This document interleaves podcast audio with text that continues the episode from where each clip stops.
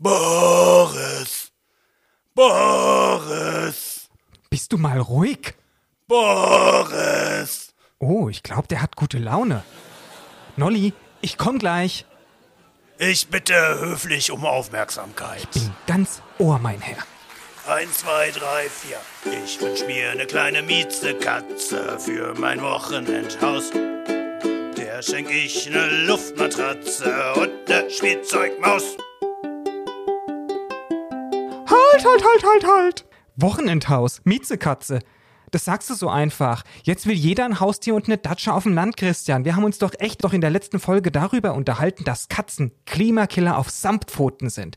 Und ausgerechnet du jetzt. Die machen dir deine schöne Klimabilanz kaputt. Das nehme ich in Kauf für Kuschelwuschel. Die sind so toll. Oh. Ah, und ich will, ich will auch nicht wieder der Letzte sein mit dem Haustier. Und Oh. außerdem abschließend klar war das doch jetzt nicht, ob man die Veganer ernähren kann. Okay, dann wird das jetzt und heute geklärt. Okay, aber ich hole mir Unterstützung von Peter. Und ich vom Tierschutzbund. Und dann wird sich gestritten wie Hund und Katze. Konkrete Klimatipps und Wege aus dem Ökodschungel. Auch für Schlechtmenschen. King Kong Klima. Der Podcast aus dem Ökodschungel. Mit Boris Dembrowski und Christian Noll. Boris, wir sind jetzt immer noch nicht irgendwie wirklich einer Meinung, wie man das jetzt machen sollte. Soll man Tiere vegetarisch, vegan ernähren oder grundsätzlich auf Diät halten oder was ist überhaupt artgerecht und so weiter? Und ich bin ja ganz froh, dass wir da ganz tolle Expertinnen zu gewonnen haben. Und zwar ist das einmal Lisa Keins von Peter Deutschland und einmal Heste Pommerening vom Deutschen Tierschutzbund. Und die können wir dazu jetzt befragen. Hallo, ihr beiden. Hallo. Hi. Hallo. Eure Organisationen sind vielen wahrscheinlich ein Begriff, aber Lisa, vielleicht willst du mal kurz anfangen. Was machst du bei Peter? Gerne. Also mein Name ist Lisa Keins. Ich bin ja fast acht Jahre jetzt bei Peter, habe Agrarwissenschaften studiert. Ich habe meine Masterarbeit über die Mikroflora im Darm von vegan ernährten Hunden geschrieben und ernähre meine Hunde, jetzt noch meinen einen Hund, auch vegan. Das heißt, ich befasse mich schon mit dem Thema, würde mich ebenfalls auch als kleinen Öko-Nerd bezeichnen. Und bei PETA bin ich aber hauptsächlich für Tiere in der Ernährungsindustrie verantwortlich. Das bedeutet, ich informiere die Menschen über die Haltungs-, Transport- und Schlachtbedingungen in Mhm. Deutschland. Esther? Genau, ich bin Hester. Äh, ich bin beim Deutschen Tierschutzbund ähm, in der Pressestelle. Das ist der Verband der deutschen Tierheim- und Tierschutzvereine. Und ähm, wir beschäftigen uns tatsächlich auch mit allen möglichen Formen des Tierschutzes in Deutschland, also von Heimtiere über ähm, ja, landwirtschaftlich genutzte Tiere, also Agrarpolitik, aber auch Artenschutz, Tierversuche, Daher kennt man uns vielleicht so ein bisschen als ja, Vertreter äh, der Tierschutzvereine und Tierheime in Deutschland. Und ähm, ja, Lisa, wenn du dich als Öko-Nerd bezeichnest, dann mache ich das jetzt auch direkt. Genau, ich habe leider aktuell in meiner Stadtwohnung keine Haustiere mehr. Ähm, die sind alle bei meinen Eltern auf dem Dorf geblieben. Ähm, aber ich bin da auch inmitten von Bauernhöfen aufgewachsen und ähm, ernähre mich selber aber auch tatsächlich vegan. Das heißt, mit dem Thema kenne ich mich grundsätzlich äh, natürlich auch aus. Und in der Pressestelle, ja, muss ich mich natürlich auch damit auskennen, wenn ich das Thema so ein bisschen nach außen vertreten soll. Dann steigen wir auch gleich mal ein. Also was empfehlt ihr denn eigentlich oder eure Organisation? Ist es denn sozusagen in Ordnung, karnivore Haustiere wie Katzen vegetarisch oder sogar vegan zu ernähren? Klares Ja von meiner Seite aus hat einfach damit zu tun, dass wir sehr gut Bescheid wissen über die ja, Bedürfnisse unserer Hunde und Katzen. Das bedeutet, wir können hier sehr genau sagen, welche Nährstoffe benötigt werden. Und das Schöne ist ja, dass Fleisch kein Patent auf irgendeinen bestimmten Nährstoff hat. Von dem her ist es auch möglich, ja, den Hund gesund oder auch die Katze gesund vegan zu ernähren. Und ich finde, ähm, in der heutigen Zeit, in der wir eben wissen, was hinter Tierprodukten steckt, also großes Tierleid, Umweltproblematiken, sollten wir eben auch hier die Möglichkeit nutzen, den, ja, den leidfreisten und den umweltschonendsten Weg zu gehen. Und da gibt's natürlich auch einige Zwischenwege. Also nicht jeder Hund oder nicht jede Katze lässt sich von heute auf morgen strikt vegan ernähren.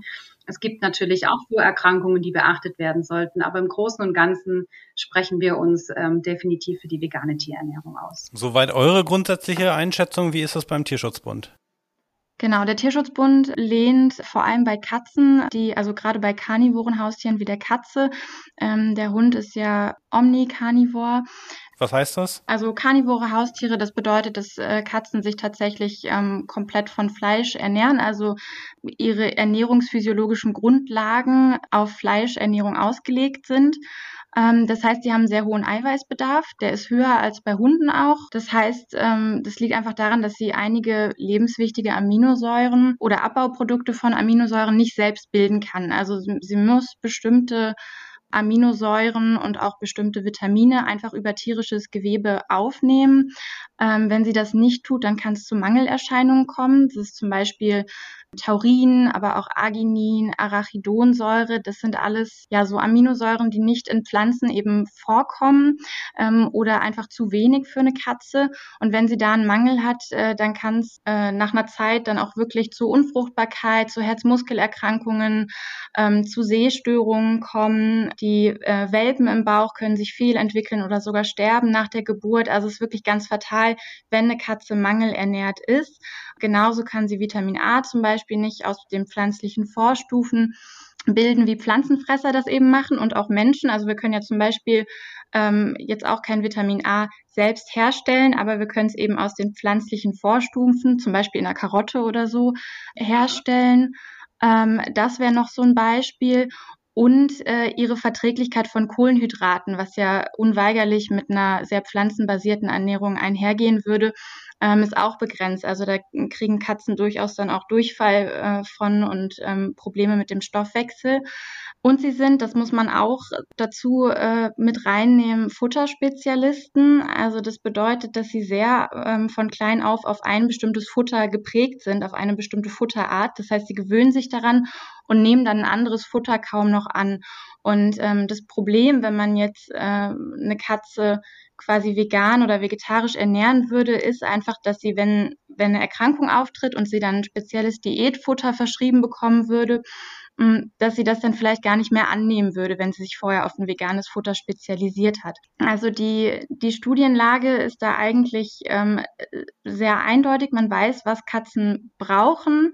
Ähm, man, man weiß, dass sie auf Fleisch ausgelegt sind und ähm, wir sehen natürlich auch das Dilemma, auch aus Tierschutzsicht, äh, als Tierschutzbund, dass man das Leiden in der Intensivtierhaltung nicht unterstützen möchte. Aber wenn man jetzt ein karnivores Haustier zu Hause hat, ähm, weil ja auch unsere Vision eben die einer Welt ohne Tiernutzung ist, aber äh, da muss man dann trotzdem den Kompromiss äh, finden wir, nicht auf das eigene Tier abwälzen und wirklich schauen, dass äh, vor allem bei einer Katze eben dann nicht äh, Leidenschäden und Schmerzen in Kauf genommen werden, ähm, dafür, dass man selber eben die Intensivtierhaltung nicht unterstützen möchte. Okay, Lisa, was würdet ihr denn jetzt sagen? Wie geht man mit diesen Argumenten um? Sagt ihr dann einfach, dann geben wir der Katze Nahrungsergänzungsmittel, so wie man das bei Menschen ja auch macht, ne? also Vitamin B12 mhm. äh, zugeben. Wenn ich Hester richtig verstanden habe, geht es da bei der Katze um noch ein paar mehr Substanzen. Das muss dann wahrscheinlich vom Tierarzt kontrolliert werden. Oder sagt man dann halt, so und so viel Gramm Fleisch braucht die Katze dann pro Woche? Ich stimme da der Hester voll und ganz zu. Es die Katze hat spezielle Bedürfnisse und die müssen natürlich auch mit der veganen Ernährung erfüllt werden. Also die Beispiele mhm. Taurin, Arachidonsäure und ähm, dergleichen. Und dadurch, dass wir aber genau wissen, was das Tier braucht, können wir das Futter eben so zusammenstellen, dass es dennoch bedarfsdeckend ist. Und das ist eben das Schöne bei der veganen Katzenernährung. Also ich nutze da immer auch dieses Wort artgerecht, das ja gerne benutzt wird. Ja, was ist eigentlich artgerecht? Und für mich ist eben hier an der Stelle jetzt mal eingeworfen, artgerecht eben, dass das Futter der Katze natürlich schmeckt, ähm, es vertragen wird und alle Nährstoffe in ausreichender Qualität und auch Menge eben enthält. Und das ist durch die veganen Futtermittel, die auf dem Markt sind, also die Alleinfuttermittel, ist das eben gegeben. Das zeigt es auch die Studie von ähm, Pia Gloria Semp aus dem Jahr 2014, bei der die Katzen ähm, durchweg keine negativen Einflüsse durch das vegane Futter hatten, es zeigen aber auch eben sehr viele ähm, Katzenhalter und Katzenhalterinnen, die ihre Tiere seit vielen Jahren oder seit langen Jahren bis ins hohe Alter vegan ernähren und eben keine Probleme haben. Und hier ist es eben ganz wichtig. Eine Mangelernährung hat natürlich einen negativen Einfluss auf die Katze. Eine Mangelernährung kann aber bei jeder Ernährungsform stattfinden. Also egal, ob ich mein Tier jetzt omnivor ernähre, ähm, carnivor oder vegan. Da kommt es einfach darauf an, dass alle Nährstoffe enthalten sind. Und das ist natürlich die Voraussetzung für eine gesunde vegane Ernährung. Und wer sich hier unsicher ist, muss natürlich sich Hilfe holen beispielsweise von ähm, Ernährungsberatungen, die angeboten werden. Ähm, hier ist es natürlich ganz, ganz wichtig, dass man keine Selbstexperimente macht und der Katze nicht beispielsweise das Essen in den Futternapf ähm, gibt, das man selbst gerne isst. Also hier natürlich ganz klar mhm. auf die ähm, bedarfsgerechte Rationierung achten. In, insgesamt wäre die Frage auch, wann funktioniert es dann aber? Ist es bei einer Katze, die draußen unterwegs ist nicht sowieso oft der Fall, dass sie auch Mäuse und, mhm. und ja vor allem auch viele Vögel fängt. Und wenn man dann sie aber zu Hause vegan mhm. ernährt, wie funktioniert denn dann das Zusammenspiel? Das finde ich auch ein bisschen schwierig, weil wenn ich natürlich die Katze nur in der Stadtwohnung habe, dann ist es ja, dann bekommt sie nur das eine Futter und hat vielleicht keine Probleme mit der Ernährungsumstellung, aber im Zusammenspiel mit einer Katze, die draußen unterwegs ist, geht das auch? Also es ist natürlich komplett vielfältig. Ähm, je nachdem, ob die Katze Auslauf hat, ist natürlich so, dass Katzen Räuber sind und viele Katzen auch draußen räubern. Das ist auch das zweite Problem, das man bei der Katzenhaltung ansprechen muss und was zum Glück auch immer mehr toleriert wird als Gesprächsthema, nämlich ob die Katze denn tatsächlich ein Freigänger sein soll oder nicht. Denn ähm, die vielen Katzen, und wir reden hier von fast 16 Millionen Katzen in Deutschland, natürlich sind davon nicht alles Freigänger, aber einige davon und die gefährden eben auch oder bringen ein Ungleichgewicht auch mit in das äh, Vogeldasein, weil sie eben äh, draußen räubern. Und auch hier müssen sich die Katzenhalter und Katzenhalterinnen eben über ihre Verantwortung bewusst sein und ja, versuchen da Wege zu finden, wie die Katze draußen nicht so viel räubert. Ähm, da gibt's natürlich ja, die Möglichkeit von einem eingezäunten Garten. Wenn die Katze das aber gar nicht mehr annimmt, weil sie es gewohnt ist, schon immer durch die ähm, Landschaft zu tigern, dann gibt's jetzt eine neue Studie, ähm, dass ähm, man den Jagdtrieb um einen sehr hohen Anteil, ich glaube es waren 60 Prozent, bin mir gerade nicht mehr sicher, senken kann, wenn man nur wenige Minuten sich am Tag mit der Katze ähm, mit einem Jagdspiel beschäftigt. Ähm, also da steckt eben oft, oft ein Jagdbedürfnis dahinter. Ähm, die gleiche Studie sagt zwar auch, dass wenn man den Fleischanteil in der Nahrung erhöht, der Jagdtrieb auch nachlässt. Das wäre jetzt das Gegenteilige zu dem, was ich eigentlich sagen möchte. Da haben aber die Forscher schon selbst gesagt, Fleisch stellt natürlich ein Umweltproblem dar. Deswegen müssen sie jetzt testen, ob dieses Futter eventuell nicht bedarfsgerecht war und die Katze deshalb draußen vermehrt Tiere gejagt hat. Genau, aber es ist natürlich so, es gibt auch bei Menschen, die ihre Tiere vegan ernähren, total unterschiedliche Haltungsformen. Von der reinen Wohnungskatze, die dann natürlich nur das vegane Futter isst, ähm, bis hin zur Freilaufkatze, die dann natürlich draußen auch das ein oder andere Mäuschen und sonstiges erlegt. Und zur Futterprägung möchte ich noch sagen, dass es ja eigentlich bei jedem Futter so ist. Also egal, ob ich meine, meine Katze jetzt auf ein veganes Futter präge oder auf ein nicht veganes, wenn sie dann eine Spezialnahrung mhm. braucht, haben wir da meist die gleichen Probleme. Das, das heißt, es sollte nicht Katzen so, würden Whiskas kaufen, sondern einmal Whiskas, immer Whiskas in der Richtung, weil das wirklich so ist. bei, bei vielen, nicht bei allen. Also ich kenne ja. auch Katzen, die, die, tatsächlich sehr experimentierfreudig mhm. sind. Und ähm, das ist natürlich schön, weil da kann man dem Tier auch Abwechslung bieten. Manche mögen es überhaupt nicht. Da funktioniert dann auch ein, eine Umstellung auf vegan natürlich nicht, weil ich kann mein Tier nicht tagelang hungern lassen, um ihm irgendwas aufzuzwingen. Also das Tier muss schon auch gerne mitmachen. Ja, Darf ich die direkt dazu einhaken? Also ne, ich, ich stimme dir total zu. Hungern ist bei Katzen absolut fatal. Mhm. Und es ist auch richtig, dass also eine artgerechte, eine bedarfsdeckende Ernährung ist genau das, dass alle benötigten Nährstoffe in ausreichender Menge und Qualität eben in einem ausgewogenen Verhältnis also vergeben werden ähm, in der täglichen Ration, ähm, die dann auch den individuellen Energiebedarf decken. Aber bei einer artgerechten Ernährung schaut man sich eben auch die Abstammung an. Und die Katze stammt ja von der Falbkatze ab. Ähm, da haben wir die Anatomie, die Zähne Magen-Darm-Trakt äh, das Verhalten, das eben auf Fleisch ausgelegt ist. Das heißt, es ist klar, was die Katze braucht. Und ähm, würde man sie vegan ernähren können, dann wäre ja auch der Tierschutzbund der Erste, der sagen würde, hey, äh, bitte ernährt alle eure Katzen vegan, weil wir das ja auch für, für Menschen ähm, begrüßen und uns wünschen und wollen, dass die vegane Ernährung ähm, mehr Anklang findet in der Gesellschaft. Aber gerade diese Studie, die du zum Beispiel gerade genannt hast, man muss einfach sagen, dass es wirklich wenige gute Studien gibt, ähm, die Studienlage echt nicht gut ist. Und gerade auch diese Diplomarbeit, die du angesprochen hast, von der Frau Semp, äh, glaube ich, ähm, hast du gerade gesagt. Genau, ähm, da ist eben auch das Problem, mhm. dass das einfach keine repräsentative Langzeitstudie ist. Also die läuft irgendwie über, ich glaube, sechs Monate bis maximal drei Jahre, die die Katzen vegan ernährt wurden. Ähm, da muss man sagen, dass Blutbildveränderungen oft erst ganz viel später oder gar nicht unbedingt auch ersichtlich sind und in der generell in der Tierernährung auch kaum Aussagekraft haben. Da ist dann oft erst was feststellbar, wenn es ja fast schon zu spät ist, muss man sagen. Also Beispiel Kalziummangel. Da wird ganz lange äh, in der Katze durch ein bestimmtes Hormon der Kalziumspiegel im Blut stabil gehalten. Ähm, das heißt, man kann das nicht feststellen übers Blut und dafür wird aber Kalzium aus den Knochen, damit das im Blut stabil bleibt, ähm, schon rausgenommen. Also während die Knochen quasi schon demineralisieren ähm, und da Knochendeformationen und vermehrte Brüche stattfinden können, ähm, weil eben dieser Kalziummangel schon da ist, sieht man das nicht unbedingt. Also das ähm, ist natürlich auch immer nur eine Momentaufnahme, die wir haben mit einer Blutuntersuchung. Die wurden in der Studie gemacht und da muss man auch sagen, ist die Tierzahl da auch nicht besonders hoch gewesen. Also das sind, glaube ich, 20 Hunde untersucht worden, 15 Katzen oder so. Das heißt, damit das repräsentativ ist, äh, bräuchte man eigentlich viel, viel mehr Tiere. Und klar, ne, also es kann durchaus im Einzelfall sein, ähm, dass äh, man eine Katze ernähren kann und sie trägt keine Leidenschäden oder Schmerzen davon. Aber damit man das wirklich auch nach dem Tierschutzgesetz, weil das fordert ja auch, wer ein Tier hält, da muss das Tier eben auch seine Art und seinen Bedürfnissen entsprechend angemessen ernähren, äh, angemessen pflegen, verhaltensgerecht unterbringen.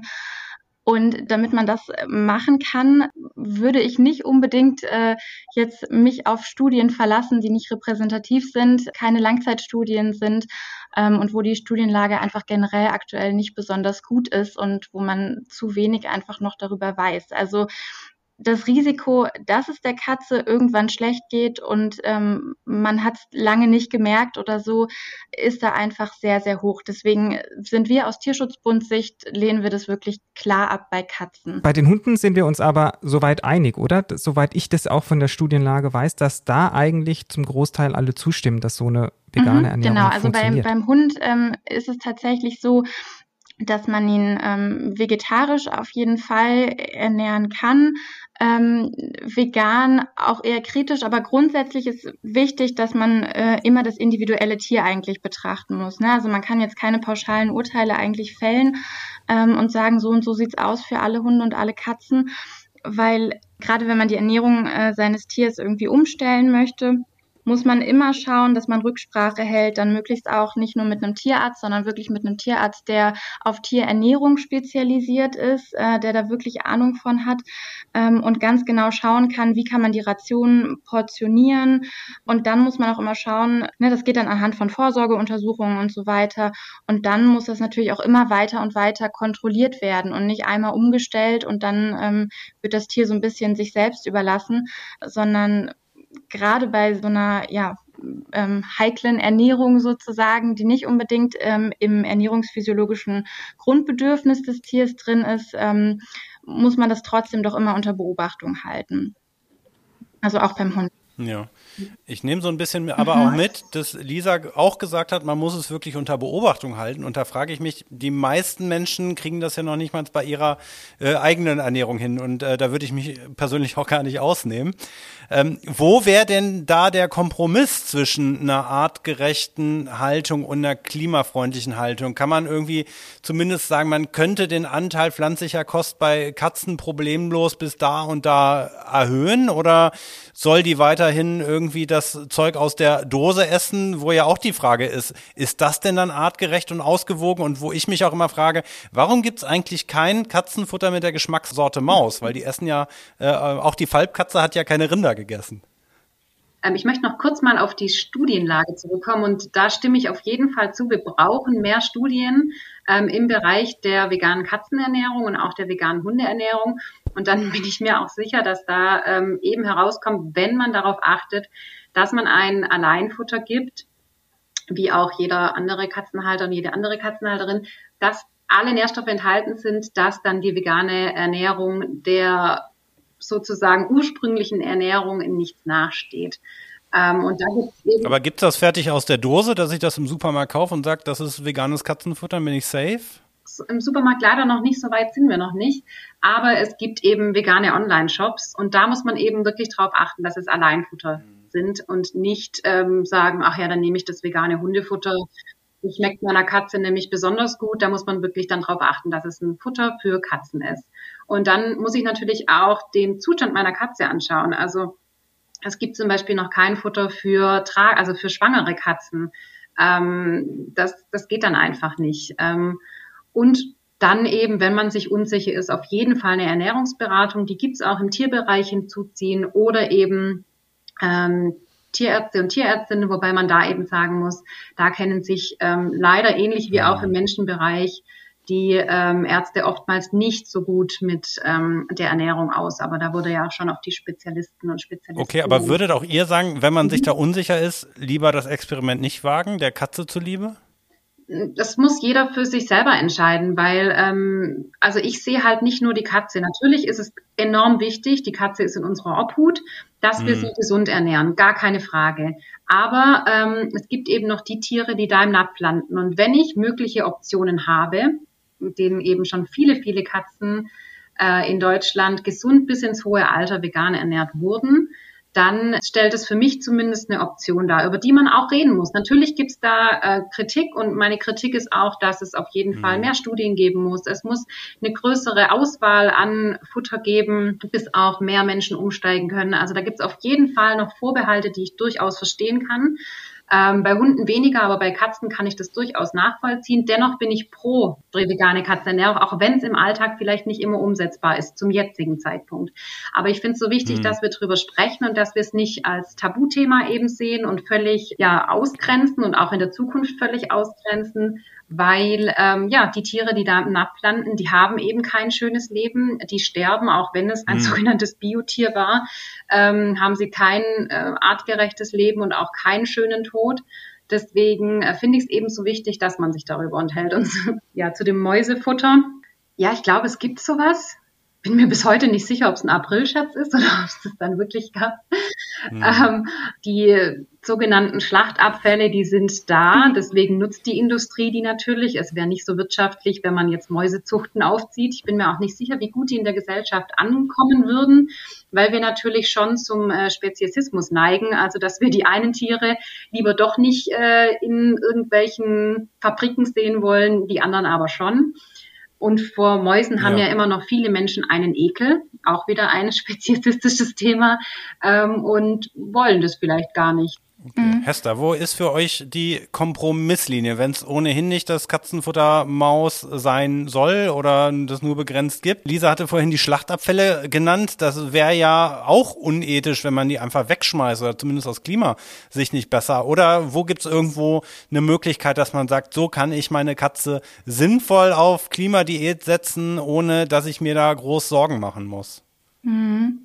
Äh, genau, wichtig wäre vor allem, dass der Kompromiss wirklich nicht auf die Katze abgewälzt wird, dass man schaut, dass man da irgendwie pflanzliche Kost unbedingt ähm, zu einem bestimmten Prozentsatz reinbringen will in das, in das Futter oder so, oder dass man sie vegetarisch ernähren möchte oder so, oder vegan. Also da gibt es für uns tatsächlich keinen Kompromiss. Was man natürlich ne, auch aus Klimaschutzsicht äh, schauen kann, ist, dass man im lokalen Handel eher kauft statt im Versand, dass man Großpackungen kauft, um den Müll zu reduzieren, ähm, solche Sachen eben. Und ähm, Tierfutter ist ja standardmäßig aus Schlacht Nebenprodukten, also nicht Abfällen jetzt gewonnen, sondern es sind ja Nebenprodukte Kategorie 3, die wären grundsätzlich auch für den menschlichen Verzehr geeignet. Das sind dann vor allem ne, Innereien, ähm, Leber, Herz und sowas, wo einfach nicht viel Bedarf ähm, besteht jetzt bei uns Menschen. Ähm, klar ähm, muss dann jeder selber entscheiden, ist es ethisch ähm, vertretbar für mich, das dann zu verfüttern sicherlich kann man das, äh, kann man das so sehen, dass das irgendwie ethisch auf jeden Fall vertretbarer ist, weil es besser ist, quasi diese Nebenprodukte auch noch zu verwerten, weil zumindest kein Tier dafür zusätzlich sterben muss, anders als jetzt beim Mausfutter. Also das gibt es tatsächlich. Ähm, ich habe das äh, vorhin nochmal nachgeguckt. Ähm, ich kann euch gerne noch mal einen Link dazu schicken. Das ist dann, glaube ich. Das heißt aber hoffentlich nicht Tom und Jerry. Was heißt nicht Tom und Jerry? da werden ähm, Mäuse gezüchtet äh, tatsächlich dafür. Ähm, genau wie, äh, ja, wenn man Tiger im Zoo äh, füttern würde, da werden ja dann auch extra äh, Futtertiere gezüchtet. Und ich glaube, genau das äh, wird dann da auch gemacht. Genau, aber äh, ja, also ne, eine Katze vegan ernähren nochmal ist aus unserer Sicht tatsächlich ähm, fahrlässig bei der jetzigen Studienlage, die aber auch grundsätzlich schon darauf hinweist, dass eben Mangelerscheinungen auftreten. Ähm, da kann man sich nicht auf Einzelfälle verlassen. Und letztlich sehen wir da nicht, dass es die Entscheidung ist von jedem Einzelnen, wie er sein Tier ernährt, sondern es geht da natürlich auch äh, darum, dass das Haustier genauso geschützt werden muss wie das landwirtschaftlich ähm, genutzte sogenannte Nutztier, für das wir uns natürlich genauso wünschen, dass es eben seiner Art entsprechend und seinen Bedürfnissen entsprechend gehalten, gepflegt und untergebracht wird, also dem Tierschutzgesetz entsprechend. Genau, und äh, ne, letztlich der Kompromiss wäre dann eben, ähm, dass man schaut, ob einem jetzt diese Schlachtnebenprodukte reichen, dass man schaut, ähm, möchte ich vielleicht dann Tiere vielleicht aus besserer Haltung verfüttern, also eventuell von Bioverbänden oder ähnliches, oder dann eben auch der Kompromiss, gut, dann halte ich vielleicht gar kein karnivores Tier, sondern das Kaninchen oder so. Also das, das ist dann tatsächlich die Entscheidung, die dann wirklich sehr streng lebende Veganer dann tre treffen müssten für sich, würde ich sagen. Genau. Hm. Jetzt steht ihr beide auch hier für zwei Organisationen und da hat man natürlich auch wieder politische Forderungen. Also gibt es von eurer Seite etwas, was die Politik tun kann, um auch so eine Steuerungswirkung beispielsweise durch eine CO2-Steuer statt einer Hundesteuer in Angriff zu nehmen. Also gibt es da etwas, wo ihr sagt, da kann auch noch mal von der Seite des politischen Betriebs etwas getan werden? Ja, also natürlich wäre eine Art Umweltsteuer ähm, hilfreich, wenn die Steuer dann auch wirklich dazu benutzt wird, dem Klima was zurückzugeben. Aber das löst das grundsätzliche Problem für uns nicht. Das bedeutet, die Tiere, die da im Napf landen, und es wurde das Tierschutzgesetz schon angesprochen. Das Tierschutzgesetz regelt für die Tiere in der Landwirtschaft ähm, oder auch gerade speziell die sogenannte Tierschutznutztierhaltungsverordnung. Die ähm, erfüllt den Tieren in keinster Weise, auch nur ansatzweise, ein artgerechtes oder ihren Bedürfnissen entsprechendes Leben. Das heißt, auch wenn man sich an die äh, geltenden Gesetze hält, dann ist Tierleid dennoch vorprogrammiert und das eben auch in Biobetrieben. Und deswegen stellt sich für uns nicht die Frage, ähm, wie können wir ja, das Tierleid ein bisschen verringern, sondern wir müssen ganz klar ähm, eben die Studienlage und auch die Futtermittel für die ähm, vielen, vielen sogenannten Haustiere, wir nennen sie lieber tierische Mitbewohner, ja, das, das muss eben vorangetrieben werden. Und das wünschen wir uns von der Politik, dass wir nicht versumpfen in, ähm, ja, wie können wir dem Schwein vielleicht zehn Zentimeter mehr Platz verschaffen, sondern dass wir uns ja, dem jetzigen System stellen und dann stellen wir eben fest, dass es völliger Unsinn ist und dann eben, ja, wirklich tierfreie Dinge voranzutreiben. Und das ist eben sowohl bei Menschen als auch bei den sogenannten Haustieren die vegane Ernährung, die im Mittelpunkt stehen muss und die vorangetrieben werden muss. Und da muss auch verbrauchertäuschende Werbung aufgehalten werden. Ja, es muss ehrlich darüber aufgeklärt werden, wie die Tiere denn in Deutschland gehalten werden. Und wenn man sich die Seite der Bundesregierung anschaut dazu, auf den Landwirtschaftsministerien-Seiten, äh, dann sieht man eben, dass hier ganz klar Verbrauchertäuschung betrieben wird. Ja, das Tierwohl-Label ist ja auch so ein Meisterstück irgendwie mit den Farben, die keine Ampelfarben sind, mit, mit Lila drin und so weiter. Ja, und was ich jetzt heute mitbekommen habe, es soll absurd. ja den äh, Nutri-Score geben, auch eine ganz tolle Errungenschaft, die ich auch eigentlich wirklich gut finde. Aber ja. man hat festgestellt, Käse würde ja ganz, ganz schlecht abschneiden. Also machen wir für Käse einfach mal eine extra Rubrik, damit er nicht mehr so schlecht abschneidet. Und sowas ist natürlich äh, fatal für äh, jegliches Tierwohl Käse. und damit auch eben die Verbraucher mündig entscheiden können. Und da wünsche ich mir eben mehr Ehrlichkeit und dann kommen die Studien und äh, alles, was wir noch brauchen, kommt dann von ganz mhm. alleine. Ja, Lisa, ich glaube, da stimme ich dir total zu. Ähm, grundsätzlich, ich glaube, wir haben da einfach äh, unterschiedliche Herangehensweisen, weil äh, ich glaube, wir sind uns darin einig, dass dieses System, so wie es ist, ähm, völlig vor die Wand gefahren ist, auf immensem Tierleid aufbaut ähm, und nebenbei das Klima ruiniert. Wir sind ja hier immer noch ne, in einem Klimapodcast und äh, genau deshalb, klar kann man einzelne Instrumente wählen, ähm, irgendwie um jetzt erstmal auch Fleisch für den Menschen zu besteuern, beziehungsweise da eine Abgabe irgendwie zu schaffen. Auch ähm, stimme ich dir auch total zu, ähm, die Billigfleischwerbung zu stoppen, ähm, dass der Handel überhaupt ähm, werben darf, äh, Verbraucher täuschen darf durch äh, diese ja absurde absurde Art zu werben ähm, für Billigfleisch, für Billigtierprodukte. Und ähm, ich glaube, was man aber trotzdem ähm, ja im Hinterkopf haben muss jetzt ist, dass äh, diese ganze Diskussion um unsere Haustiere eben eine Stellvertreterdebatte eigentlich ist, weil das Problem ist ja, dass wir Menschen tierische Produkte essen, obwohl wir es nicht müssten, dass äh, wir das nicht brauchen. Ähm, für die Katze ist es jetzt kein Luxusgut, sondern ein Grundnahrungsmittel und die Tiere sind ja da. Das heißt, wir haben auch Verantwortung für sie und müssen aber erstmal bei uns anfangen. Ne? Und ähm, ein guter Weg vielleicht, um diesen Konflikt mit den Haustieren ähm, künftig zu vermeiden, ist, da hattet ihr ja auch ein, äh, eine Podcast-Folge, glaube ich, schon drüber gemacht, zum Beispiel das Clean Meat. Das äh, ist dann Zukunftsmusik eventuell, wenn grüner Strom, vegane und energieärmere Nährstoffe für die Kulturen verwendet werden und alles, dann ist das vielleicht sowohl tier- als auch umweltgerecht irgendwann möglich. Das heißt, äh, worum es jetzt gehen muss, ist eben, dass wir wirklich diesen Umbau der Landwirtschaft äh, insgesamt anfangen, und zwar durch Gesetzgebung, durch eine Besteuerung ähm, beziehungsweise auf eine, eine Fleisch, ja, Abgabe auf tierische Produkte.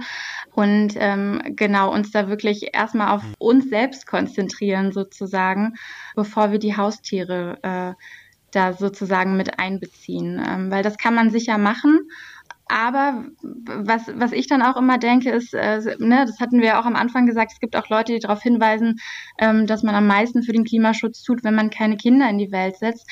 Und das mag man ja rechnerisch auch belegen können. Aber im Grunde kommt dann ja auch nochmal ein Wert dazu, der nicht berechenbar ist, der nicht bilanzierbar ist, nämlich die Nähe zum, zum Tier, das, äh, das bestenfalls, solange es artgerecht eben auch gehalten ist, mit einem leben darf, ähm, in der Familie Mitglied ist, ähm, der Entfremdung dann auch entgegenwirken kann, die vielleicht auch das Problem ist, dass wir unsere mhm. Umwelt, unsere Mitlebewesen nur noch rein wirtschaftlich betrachten das kommt äh, sicher dazu, wenn wir darüber sprechen, warum haben wir diese Klimakrise überhaupt? Ähm, warum sind wir jetzt da drin? Warum haben wir dieses System, ähm, das auf Tierleid aufgebaut ist und ähm, das so vor die Wand fährt? Genau, und ich glaube, deshalb ist es, äh, kann man sicher über die Instrumente und die verschiedenen Kleinigkeiten reden, aber im Grunde braucht es eben eine umfassende Strategie, also eine Gesamtstrategie für diesen, den Übergang zum Ausstieg aus der Haltung von Tieren zur Gewinnung von Lebensmitteln, weil genau das ist natürlich auch unsere Vision. Aber das, was wir machen, ist eben im Gegensatz jetzt, hm. ähm, so wie du argumentierst, Lisa, eher ein, ähm, wir fangen im Hier und Jetzt an und schauen, okay, Haustiere sind da, ähm, die landwirtschaftlich ähm, genutzten oder auch missbrauchten Tiere, kann man ja sagen, äh, sind da. Und ähm, wie fangen wir jetzt Schritt für Schritt an, das zu verbessern. Und natürlich ähm, ist es langwierig und zäh, weil die Seite der Tiernutzer eben auch groß und mächtig ist. Ähm, aber sich damit auseinanderzusetzen und ähm, dann eben auch äh, ja, schmerzhafte Kompromisse eingehen zu müssen, aber trotzdem immer weiter und weiter Schritt für Schritt eben zu dieser Vision hinzukommen das ist, glaube ich, das, äh, worauf wir uns äh, vor allem konzentrieren und, und was uns da mhm. wichtig ist. Dieses Jahr sind ja auch Bundestagswahlen und äh, ich schätze mal, dass äh, sowohl Peter als auch der Deutsche Tierschutzbund sich da schon zu positioniert haben und das auch verfolgen werden. Was steckt in den Programmen drin? Da ist ja dieses Jahr vielleicht auch die eine oder andere spannende neue Konstellation möglich. Wir verlinken da auf jeden Fall euren Show Notes. Ähm, ansonsten haben wir mit euch diskutieren dürfen, äh, wo kann jeder Tierhalter, jede Tierhalterin anfangen? Ist vegane Ernährung für die Katz? Darum ganz herzlichen Dank an euch beide. Vielen Dank auch an euch. Dankeschön. Vielen Dank. Ist damit jetzt alles geklärt, Christian? Ja, irgendwie nicht. Ne? Wir brauchen mehr Forschung und das schnell. Mhm, Finde ich ganz gut. Dann haben wir nämlich Futter für eine neue Folge, um das Thema in ein paar Monaten oder so nochmal aufzuwärmen. Oh, apropos aufwärmen, ich habe da oh, so eine los? tierische Verspannung hinten im Nacken. Echt? Ich würde dich ja massieren, wenn ich bei dir in der Nähe wäre. Geht gerade leider nicht, ne? Aber ich habe da noch so eine Moorpackung, die habe ich mir im Internet bestellt. Ich glaube, die mache ich mir jetzt hier mal an und mhm. da hast du einen schönen torfigen Whisky, um so richtig zu entspannen. Halt, halt, halt, halt, halt. Weil das ist ja alles andere als klimafreundlich mit den Mooren. Aber das machen wir besser in der nächsten oder übernächsten Folge. Für heute ist Schluss. Okay, alles klar. Wenn es euch gefallen hat, dann bewertet uns, abonniert uns, schreibt positive Kommentare und äh, ihr könnt uns auch direkt Kommentare natürlich schreiben, Fragen stellen, Feedback geben, Hinweise für Folgen an info at KingKongKlima oder auch auf Instagram oder Twitter. Und äh, wir hören uns. Bis zum nächsten Mal. Tschüss.